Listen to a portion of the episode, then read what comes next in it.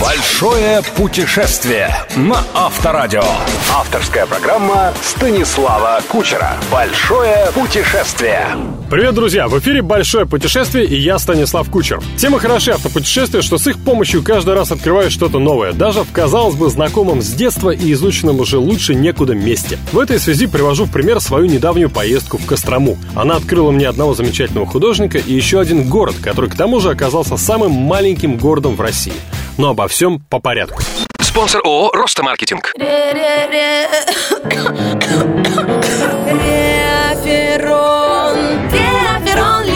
Реферон Липинт. Лечение и профилактика простуды и гриппа. Впервые в капсулах. Имеются противопоказания. Проконсультируйтесь у специалиста. Большое путешествие на Авторадио. В Костроме я, конечно, бывал не раз, но больше в школьно-студенческие времена, когда главным в поездке было не место действия, а ватага одноклассников или прелестная спутница. Поэтому, когда мой друг Сергей предложил освежить память и посмотреть на старинный город с высоты нынешнего возраста и опыта, я немедленно согласился. Тем более в Кострому можно съездить на выходные от Москвы до нее 350 километров. Сказано, сделано. Присовокупив к уикенду еще денек, выезжаем на Ярославское шоссе рано утром в пятницу, чтобы опередить неизбежные пробки. Дорога неожиданности не принесла. Главное вовремя объехать Сергиев Посад и Переславль-Залесский по объездным дорогам, да не пытаться обгонять фуры на узких участках трассы. Как правило, в конце обгона вас будет ждать с распростертыми объятиями инспектор ГИБДД. Их количество, особенно в Ярославской области, явно превышает все мыслимые и немыслимые пределы.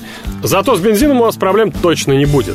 Топливо, которое производится на Ярославском нефтеперерабатывающем заводе, считается лучшим в России и даже экспортируется.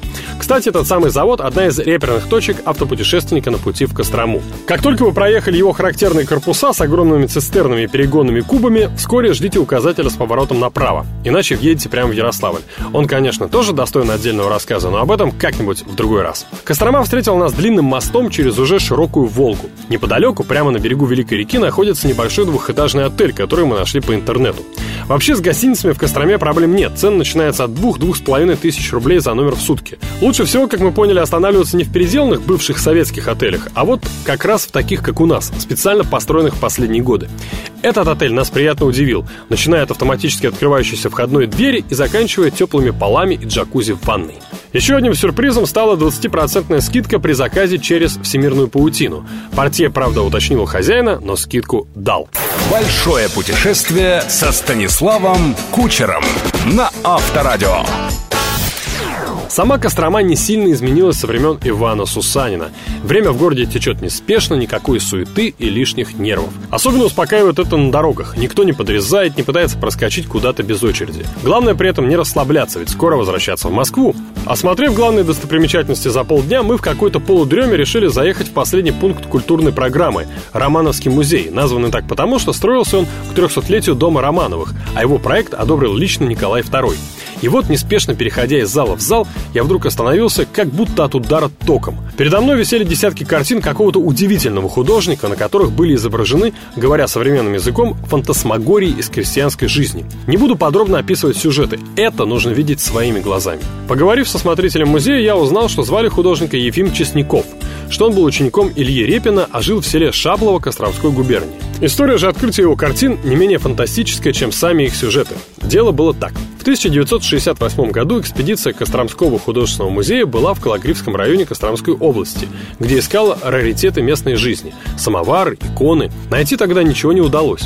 Оказалось, что почти все уже выгребли дикие искатели. И вдруг на лесовозной дороге встретился музейщиком абориген, который на вопрос «А есть ли дед у вас тут где-то иконы?» вдруг ответил, цитата – Разве что у нас в Шаблове жил старик Ефимка. Рисовал, глининки делал. Он у самого Репкина, говорят, учился. На Репкина музейщики, конечно, отреагировали. Завернули в Шаблово и обнаружили в родной деревне Ефима Васильевича Честнякова все те основные картины, которые сейчас висят в Костромском музее. Причем некоторые полотна использовались местными вполне утилитарно. Большие картины, например, резали на части, чтобы удобнее было накрывать кадушки с квашеной капустой. Или стелили перед входом в избу как рогожку.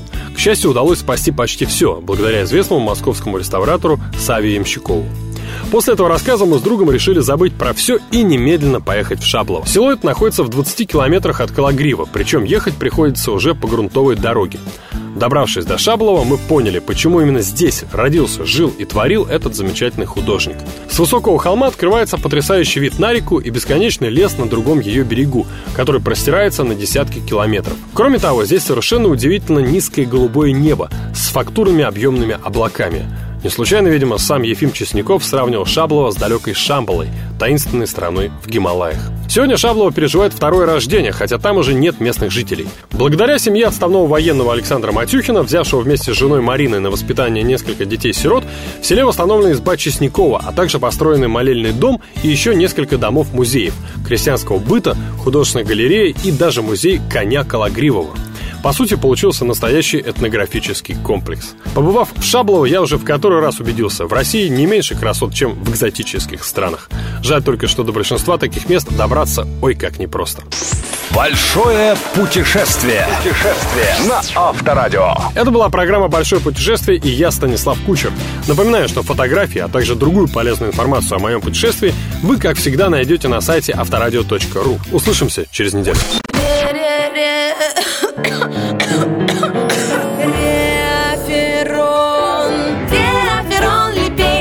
Реферон Липинт. Лечение и профилактика простуды и гриппа. Впервые в капсулах. Имеются противопоказания. Проконсультируйтесь у специалиста. Большое путешествие. Большое путешествие со Станиславом Кучером. Кучер дорогу знает. На Авторадио.